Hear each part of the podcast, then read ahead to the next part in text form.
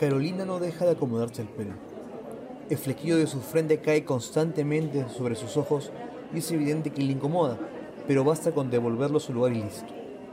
Si lo mantiene es porque le gusta, aun cuando tenga que esforzarse por devolverlo a su lugar. Sucede algo similar con el humor que practica. Ella no está dispuesta a irse por el chiste fácil, no está dispuesta a hacer comedia burlándose del resto. Por el contrario, ella apuesta por un humor que requiere mayor tiempo de producción y de hacer evidente los propios problemas. Hola a todos, esta es la primera llamada, podcast en el que referentes del teatro nos cuentan sus historias y dan pistas para entender su relación con las tablas. Yo soy Juan Diego Rodríguez y hoy converso con Carolina Silva Santisteban, activista por los derechos LGTB y productora del Festival Internacional de Artes Escénicas por la Diversidad, que ya se va por su cuarta edición.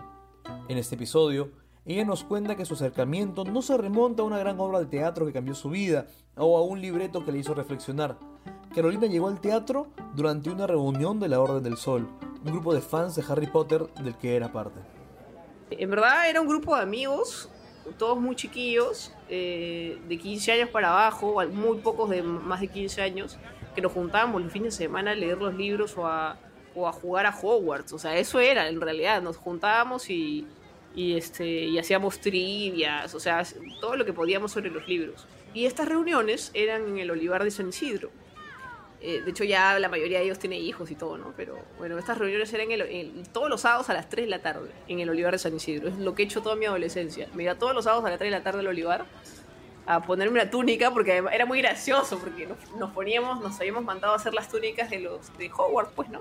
Y me acuerdo que los vecinos de San Isidro llamaban a serenazgo porque pensaban que éramos una secta. Porque como nos veían de negro, era muy gracioso. Eh, pero éramos, o sea, éramos recontra sanos, pues, ¿no? Eh, estábamos jugando con libros, o sea, no, no, había, no había cosa más sana que esa. Y ahí al costadito, o sea, en el olivar está la biblioteca. Y en la biblioteca está el teatro yo, como muchas veces en mi vida, o sea, yo he sido siempre muy curiosa. Este, y me metía, o sea, yo, dije, o sea, vi el teatro y me acuerdo que una amiga me dijo, sí, acá está el teatro de la Municipalidad de San Isidro, no sé qué. Y yo me metí al teatro y pregunté, ¿qué tengo que hacer para poner una obra aquí? aquí? Y el de seguridad me escribió en un papelito el correo del alcalde, que es donde yo tenía que mandar mi carta de solicitud. Eh, que en esa época se hacía así, ahora es toda una convocatoria y todo, un concurso. Carolina ahora tiene 31 años y pasó de ser una alborotada miembro de la Casa de Gryffindor a convertirse en una destacada productora del teatro peruano. Paradójicamente, a pesar de toda la experiencia que ha alcanzado en la producción y en la comedia, no ha logrado hasta el momento montar alguna obra en el Olivar, en ese primer teatro con el que se topó. Quizás su fama de activista pueda complicar a quienes administran la sala, y bueno, a los vecinos más conservadores. Ella prefiere ver la situación con humor y seguir adelante con uno de sus proyectos más famosos, el Festival Internacional de Artes Escénicas por la Diversidad, un proyecto que ideó tras un viaje a Colombia cuando le invitaron a ser parte del Festival Internacional de Teatro Rosa. Era el año 2016 y Carolina quedó asombrada al ver cómo un evento pensado para la comunidad LGTB podía reunir tantos espectáculos de tanta gente. La pregunta caía de madura. Eh, en verdad se gestó la idea un poco rápido. Primero se me ocurrió, o sea, ahí dije, oye, yo quisiera que esto pase en Perú. Regresé con la idea, pero para ya concretarla y ponerla en papel como proyecto fue como a fines de año. Y a fines de año ya llegas tarde a la repartición de auspicios. o sea, entonces es como complicado levantar un proyecto financieramente hablando. Pero felizmente como yo ya tenía varios años en la producción teatral, ya tenía varios aliados de marcas, qué sé yo, de que, que ya nos apoyaban.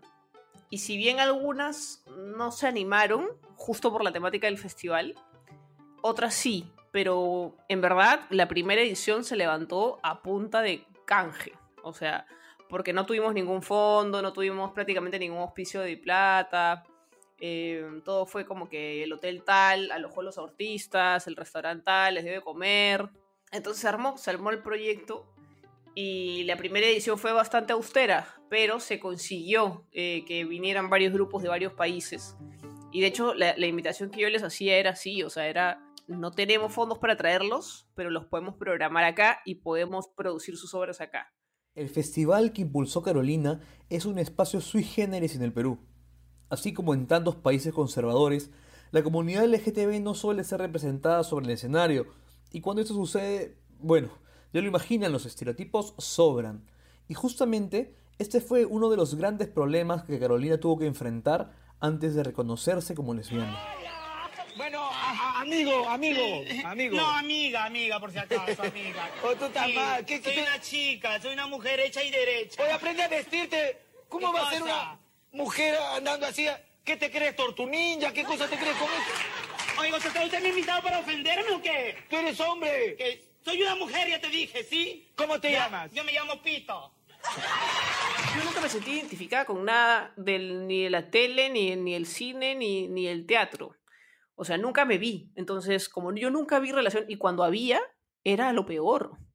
O sea, cuando apareció una lesbiana, era la, asesina. O sea, acuérdate todos los escándalos mediáticos que han habido, tanto de Vencia Mesa como este de los Pfeffer, y todo era agarrándose de, ay, debe ser este, debe estar mal porque es lesbiana. O sea, eh, muéstrame otro argumento, no la orientación sexual. Y yo también he sido de esas de que, ay, sí, pues no, o sea, debe tener algo, o sea, yo, yo misma, yo, yo reconozco que yo he sido parte de mi vida y también he sido homofóbica. Porque así crecí, pues, así me enseñaron. O sea, yo también, la primera vez que conocí a un chico gay, que se hizo uno de mis mejores amigos, me dio como cosita, me dio muchos nervios cuando me dijo soy, y le empecé a preguntar un montón de cosas que no me competen, pero le empecé a preguntar un montón de cosas porque yo nunca en mi vida había conocido a alguien homosexual. Este, y había sido criada con esta idea de que el homosexual es el que está mal y el que ha tenido problemas con sus papás, este, el único familiar que yo tenía que era de la comunidad no era el ejemplo de comportamiento, entonces era como que todos los clichés en un ser humano, entonces yo no tenía ningún referente positivo de la comunidad, ni uno solo, ni uno solo.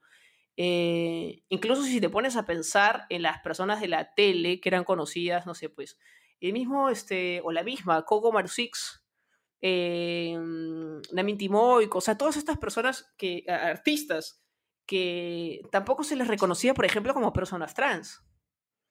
Eran él, se referían en masculino. Este, y es un tema de época. Hoy Carolina se reafirma como miembro de la comunidad, pero no siempre fue así. Como muchas personas, a ella le costó muchísimo salir del closet. Y ha sido muy difícil, es muy difícil para la gente de mi edad o mayores eh, tener este momento que digamos, ok, yo voy a querer buscar un poquito más, conocer a gente como yo, para quitarme este, estos prejuicios de mi cabeza, porque claro, porque yo sentía vergüenza de ser lesbiana, porque todo lo que yo veía sobre ser lesbiana era algo malo. Yo sentía que ser lesbiana era sucio, era este, perversión, o sea, yo sentía tal cual reconocerlo en mí misma era terrible. Eh, y yo que siempre había sido pues la chica buenas notas, eh, la única hija que no había generado problemas, era como que la más tranquila.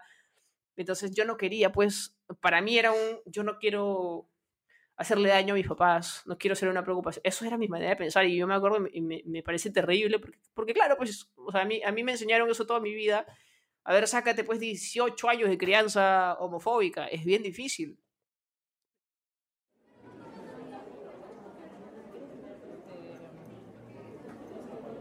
A partir de que Carolina salió del closet, su familia cambió, dejando atrás su lado más conservador y reemplazándolo por un mensaje de cariño y entendimiento.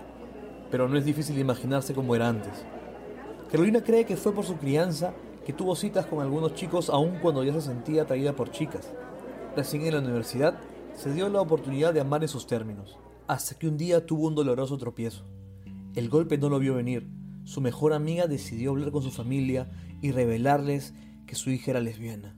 Lo que pasa es que en el 2008, una, una que era mi mejor amiga en ese entonces, este, no sé, no sé, la verdad es que no sé.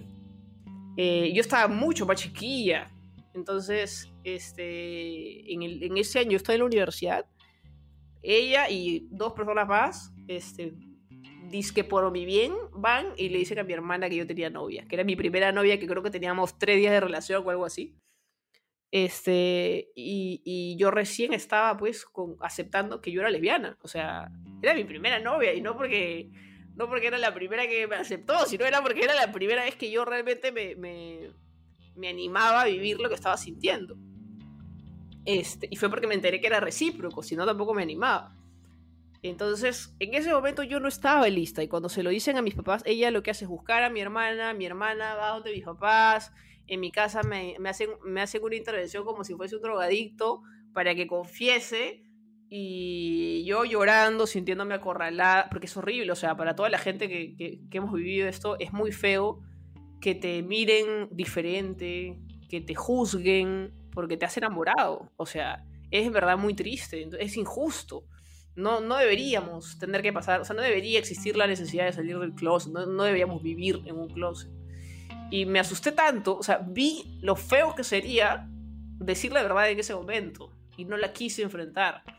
Entonces dije, no, mentira, mentira, ella me tiene cólera. Carolina se arrepintió de haberlo negado. Por muchos años sintió que hubiera sido mejor ser sincera y de una vez dejar las cosas claras. Si lo hubiera hecho, todo habría sido más fácil pero ahora entiende que el contexto no era el mejor. Para superar la frustración, decidió hacer terapia, y fue en una de las sesiones que llegó a una conclusión que le cambió la vida. Empecé un proceso de coaching, coaching ontológico, porque era la misma coach de mi mejor amigo, me la recomendó. Entonces llegué hecho un moco y este, hablando de mi, mi, mi, ruptura amorosa y terminé hablando de mi infancia, ¿no? Como, como a todo el mundo le pasa cuando llega a terapia. Entonces, en algún momento ella me dijo, ¿por qué no sales del closet? Y yo había, o sea, yo tenía decidido que yo no iba a hacerlo y que yo me iba a mudar y que iba a, ser, iba a decir que era mi roommate toda la vida. Yo había decidido no salir del closet. Yo no quería esa conversación con mi familia. Porque a mí me daba mucha vergüenza en ese entonces. Sin darme cuenta, me daba, me daba vergüenza, esa es la verdad. Este, entonces me hizo dar cuenta no solo de que yo necesitaba salir del closet, sino que necesitaba salir del closet y que mi familia esté bien con eso para yo poder ser feliz. Entonces, cuando yo llego a esa conclusión, dije, miércoles, o sea, ya, pero cada vez que yo intentaba, eh, me bloqueaba, me ponía nerviosa, cambiaba de tema. Yo vengo de un lugar bastante conservador, que de hecho ha cambiado un montón, pero en ese entonces era un, un ambiente bien difícil para hablar de este tema. Entonces yo dije, bueno, como yo sé que nunca me voy a atrever a decirlo, voy a hacer cosas para que ese día llegue porque tiene que llegar. Y así fue. Por entonces, a Carolina se le ocurrió escribir una obra de teatro. No es que durante todo el tiempo no hubiera estado involucrada con este arte, por el contrario, en los últimos años produjo High School Musical, uno de los musicales más famosos del mundo, pero esta vez era diferente contaría su propia experiencia. Cuando Seamos Libres, de hecho, empezó como una obra de ficción. Yo empecé a escribir una obra, pero era muy mala. era muy mala, no, me, no me terminaba de gustar. Entonces yo decía, o sea, no, encontraba la manera.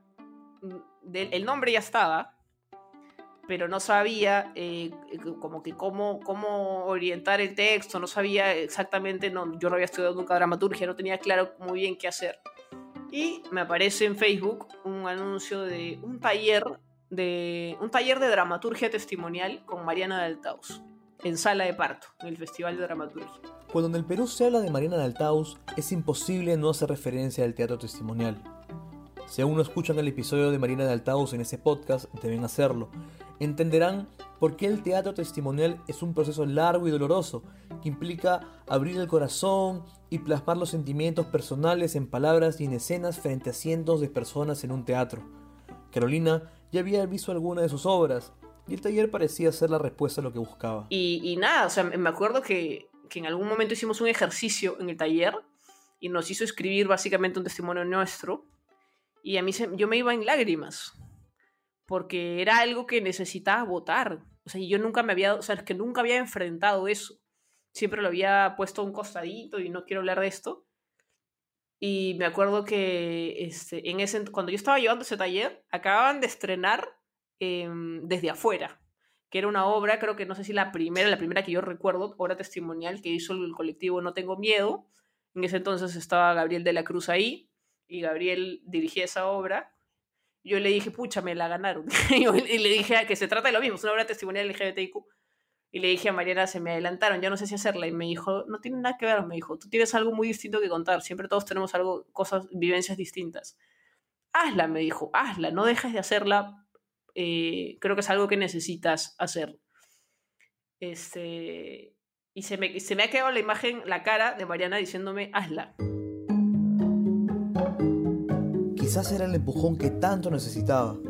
Así que Carolina se puso a escribir, escribir, escribir, hasta que ya tuvo la obra avanzada y llegó el momento de pensar cómo difundirla. Finalmente, el objetivo de toda productora es llenar las salas. Pero para esto es importante saber que Carolina siempre soñó con hacer cine. El tiempo y los comentarios de las personas dejaron en claro que se trataba de una profesión muy compleja y de la que muy difícilmente podría vivir, así que optó por el camino del teatro. A pesar de todo, ella jamás dejó de grabar. Con, con la experiencia que ya tenía con los videos, yo sabía que, o sea, y con la experiencia de la producción, yo sabía que llenar una temporada de teatro era bien difícil. Entonces empecé a hacer el canal de YouTube. O sea, em empecé un poco armando una estrategia de cómo crear un público para que cuando la obra estrene, eh, la gente quiera ir a verla, ¿no? Eh, y ahí fue tanto el YouTube como eh, el teatro testimonial. Y con la obra estuvimos de gira, es más, o sea, es la única obra de 13 años de producción teatral que yo he estado en dos festivales internacionales y hemos estado como por, no sé, nueve ciudades, creo, en el Perú. Eh, la experiencia más bacana fue cuando nos invitaron a un festival de Uruguay y estábamos ahí en, viviendo, viviendo el sueño en hoteles cinco estrellas, comiendo buenazo, paseando por distintas ciudades, o sea, eso fue bien chévere. Pero claro, antes que el éxito tocara su puerta, Carolina todavía tenía que resolver un gran problema. Estaba produciendo una obra de teatro de corte LGTB y todavía no había salido del closet. Le quedaba poco tiempo. Lo que, lo que pasa es que yo decía, si yo estoy haciendo esta obra, por lo menos para el estreno, ya se enteran. O sea, el estreno es mi fecha en el que ya se van a ver enterados, si es que no se enteraron antes. Al principio, Carolina no salía frente a las cámaras. Su plan solo incluía que los actores sean quienes promocionaran la obra, pero el éxito en YouTube hizo que los mismos seguidores pidieran que se arriesgara y se mostrara. Ella aún se encontraba dándole vueltas a la idea cuando uno de los programas más sintonizados de la televisión peruana la contactó para promocionar su proyecto. Y yo quería, pues, yo también quería, pero me daba miedo.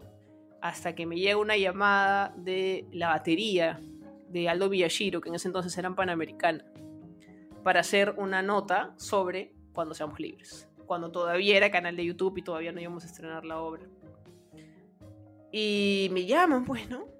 Y yo acepto, grabo la nota, y en la nota, pues yo salía como la lesbiana que dirige el proyecto más gay del Perú en ese momento.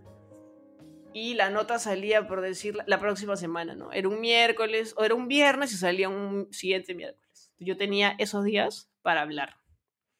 Porque yo decía, ni fregando, mis viejos se enteran por la tele. Dije, no, la salida del closet más apoteósica del Perú. Dije, no puede ser así tengo que hablar antes, tengo que hablar antes. Es un momento de tensión y conflicto en la vida de Carolina. Por un lado, la sensación de estar sobre una ola que empieza a crecer y desde donde se puede ver la realización profesional, pero del otro, la angustia de tener que aceptarse gay frente a su familia. En la casa, las sospechas aumentaban. Sus papás no sabían qué hacer o cómo reaccionar e interrogaron a su hermana mayor exigiendo explicaciones. Querían saber si Carolina era homosexual. Mi hermana sí sabía. Y este, mi hermana le dijo, a, mi, mamá, mi mamá sufre de hipertensión. Y mi hermana le dijo, Carito no te dice porque tiene miedo de que te pase algo. Este, porque mi mamá prácticamente me, le dijo, confiesa, tú sabes, confiesa. Eh, y mi mamá se dio, creo que se dio cuenta, de hecho mi mamá me cuenta, ¿no? Me, o sea, yo soy tu mamá, o sea, no puede ser al revés, o sea, no puede ser que tú te preocupes por mí, yo tengo que cuidarte. Entonces, eso fue su, o sea, su, su, su sensación fue, mi hija está sufriendo y no me cuenta porque está preocupada por mí y no debería ser así. Carolina no sabía nada de lo que estaba pasando a sus espaldas. El programa adelantó la emisión de la entrevista y se transmitió a nivel nacional. Esa noche la vergüenza y las ganas de evitarse conflictos familiares le hicieron regresar muy tarde a casa. Una forma bastante eficaz de evitar contacto y tranquila se fue a dormir. Cuando Carolina abrió los ojos, el mundo se le vino abajo. Su mamá la observaba. La conversación que por tantos años evitó la había encontrado. Y a la- en la mañana ha sido que yo me he despertado así, pues yo dije ya, yo ni me acordaba en ese momento porque ya estaba recién despertada. Y mi mamá bien sentada en la esquina de mi cama. Y ahí ya no había escapatoria, pues ahí tuve que hablar. Y me dijo, este, me acuerdo, me acuerdo clarito que me dijo, quiero hablar contigo de la homosexualidad. Y ahí yo dije, ya, ya. O sea, creo que uno sabe cuándo es su momento. Yo tuve mi, mi, mi primer momento en el 2008, cuando una amiga, entre comillas, eh, me sacó del closet y yo no estaba lista, estaba muy chiquilla, este, tenía mucho miedo, sentía mucha vergüenza y dije que no. Eso que dije que no en el 2008 hizo que yo me lamente ocho años más, porque como lo había negado tanto, me daba mucha vergüenza decir que mentí. Entonces, eso también es súper importante, o sea, no le corresponde a nadie sacarte del closet, eso le corresponde a uno. Entonces, ese episodio que viví yo, me, yo sentí que me quitaron el derecho, me quitaron la oportunidad de yo acercarme a mis papás. Entonces, cuando como creé toda esta mentira, que se hizo una bola de nieve, mentira tras mentira, a mí me daba mucha vergüenza decir, ¿sabes qué? Sí, o sea, estaba mintiendo. Entonces, cuando mi mamá ya se me acerca y me dice prácticamente ya sé, para mí fue la oportunidad de simplemente aceptar. Aceptar, aceptar, empecé a llorar, nos abrazamos. Yo ya estaba mucho más segura de mi orientación sexual, o sea, no, no segura, o siempre estuve segura, sino estaba como, ya no me daba vergüenza. ¿Por qué? Porque también cuando yo empecé a hacer Cuando Seamos Libres, investigué mucho. Entonces, empecé a cuestionarme muchas cosas con las que yo había sido criada. Entonces ya no sentía vergüenza, más bien me daba cólera, que por qué yo he tenido que crecer así, por qué he tenido que callarme, por qué he tenido que, que- sentirme mal por esto. Entonces, cuando mi mamá ya tiene esa conversación conmigo, que de hecho fue con mi papá ahí nomás también escuchando, yo ya acepté todo, nos abrazábamos, lloramos, y yo ahí saqué el celular y le dije, tengo algo que mostrarte. Y le empecé a mostrar todos los videos. Te robo un minuto para contarte sobre Decibelio 85, la casa productora de la que Primera Llamada hace parte. Decibelio 85 es la primera productora peruana de podcast narrativo que desarrolla contenido especializado para empresas y creadores independientes. Si eres un emprendedor o empresario y quieres contar la historia de tu negocio o el crecimiento de tu proyecto, Decibelio 85 es el equipo al que debes contactar. Lo encuentras en su web www.decibelio85.la 85 con número o en Instagram o LinkedIn como Decibelio85. Si les dices que escuchaste de ellos en primera llamada, tendrás un descuento especial. Ahora sí, volvemos con el episodio. Ser activista no solo significa apoyar una causa, sino también estar abierto a la autocrítica. Y eso, en muchos casos, significa que habrán conflictos entre las propias ideas. Eso lo sabe bien Carolina. En la tercera edición de su Festival Internacional de Artes Escénicas por la Diversidad, enfrentó una situación que terminó por afectar la asistencia del público al evento. La primera edición fue bien difícil. La primera edición fue más que nada invitaciones, a excepción de que en la primera edición yo estrené Choripán, que era mi unipersonal, que fue la única función que agotó entradas. Eh, y esa, ese agotado me pagó las deudas de, todo, de todas las otras funciones. Eh, después en la segunda, la, la segunda edición fue un éxito total. Eh, habremos tenido 80% de sala llena, vendida en casi todas las funciones. Eh, yo estaba súper feliz, estábamos todos porque todos cobramos en, las artes escénicas, cada uno este, cobra, se cobran normalmente porcentajes. Nos fue muy bien en la segunda edición. Eh, en la tercera no mucho, no creo por este... se hizo una estrategia, digamos fue una estrategia fallida. Si bien sí hubo público, pero te hablo de un 50% para abajo, y ahí hago un mea culpa, eh, porque fue porque, porque tuvimos un- una polémica en el festival que nos complicó la difusión en redes sociales.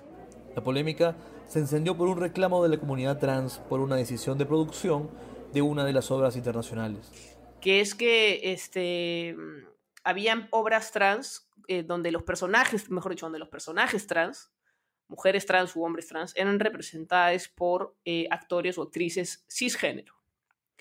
Eh, que uno diría que cisgénero, para quienes no, no ubican el término, es una persona que se identifica con el sexo biológico con el que nació. Las personas trans no. Entonces, algunos dirían que ay, es una tontería, que los actores y actrices este, representan, son un lienzo, porque yo pensaba igualito, los actores y las actrices son, son un lienzo y deben poder asumir el reto actoral.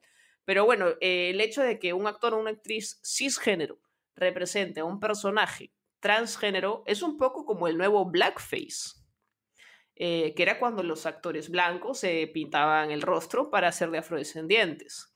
Carolina reconoce que fue un reclamo justo, pero tuvo que hacer valer el contrato que ya se había firmado.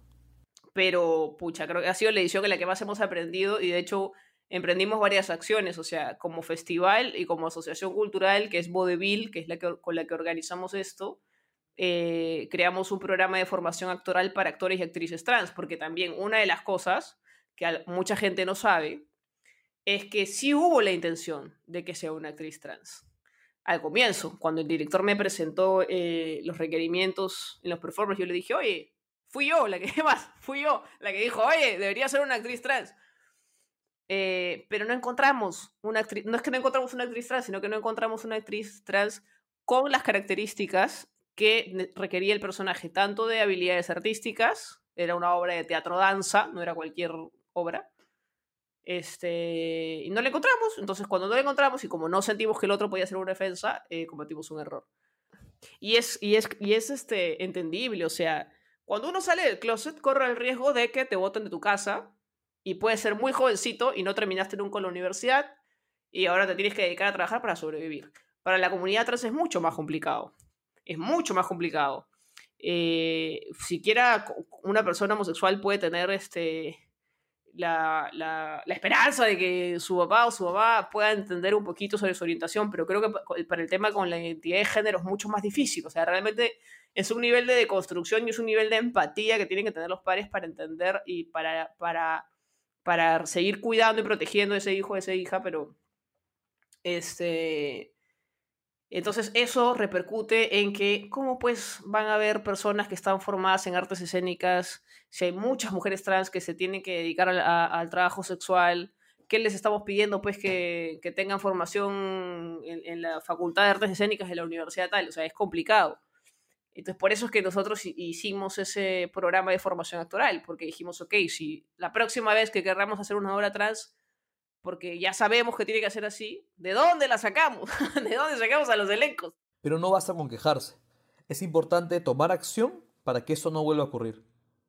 Carolina era consciente de que el nivel performático que se necesita para dar un buen espectáculo se construye con mucho trabajo y dedicando mucho tiempo. Así que la solución era abrir una escuela de formación actoral para la comunidad trans. Me pongo a pensar, porque claro, pues, o sea, es un tema de acceso de, a la educación, a la formación artística de calidad, a poder dedicarte a eso. Si uno, si uno- es como que yo sea comediante de hobby y no me pueda dedicar a la comedia este, full time, eso de todas maneras va a repercutir en, en- mi performance, en, en, qué, en, en qué tanto voy a saber manejarme un escenario, qué sé yo.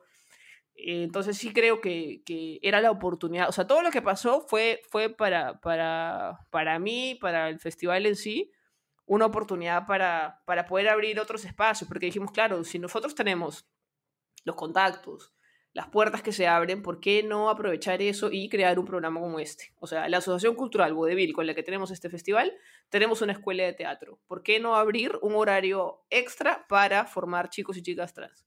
Y no solo fue eso, sino que, o sea, no, no- queríamos tampoco llegar a la comunidad trans eh, de San Borja de la Molina y Miraflores, ¿no? Este, sino que hicimos volanteo en el centro de Lima de madrugada, hicimos una alianza con Uber para que les cubra la movilidad, para que, para que no gasten para venir, para que realmente puedan ir a las clases y no sea que vivo en ventanilla y no puedo llegar, no, sino donde vives, este es tu taxi, vienes este, ida y vuelta y ya está.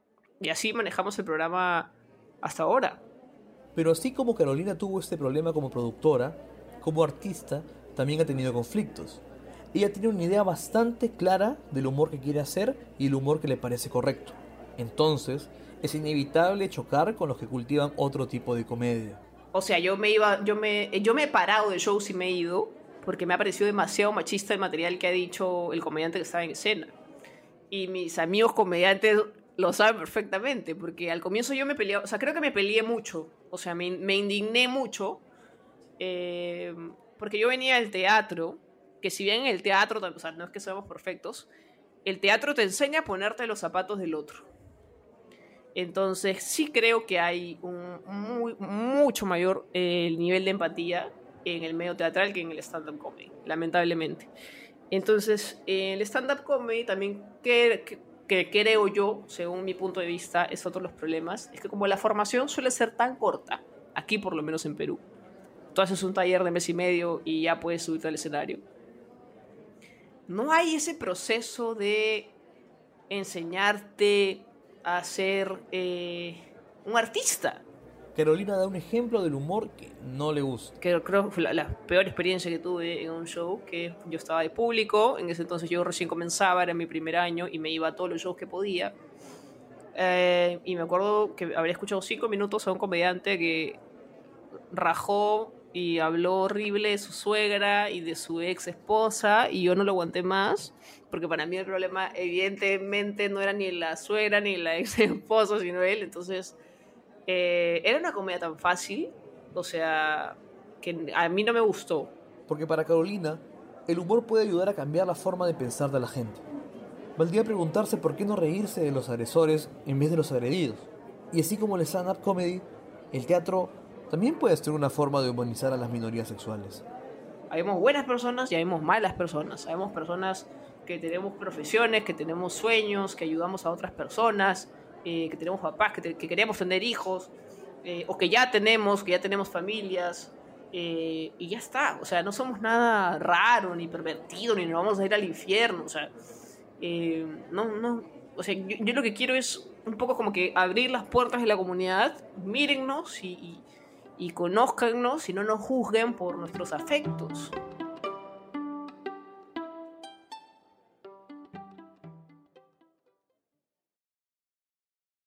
Primera llamada es una producción de Decibelio 85. Este episodio fue producido y guionizado por mí. La edición del guion hecha por Fabricio Cerna. La generación de contenido para redes sociales por Gabriela Arraga y el arte del episodio diseñado por Milagros Bejarano. Gracias por escucharnos.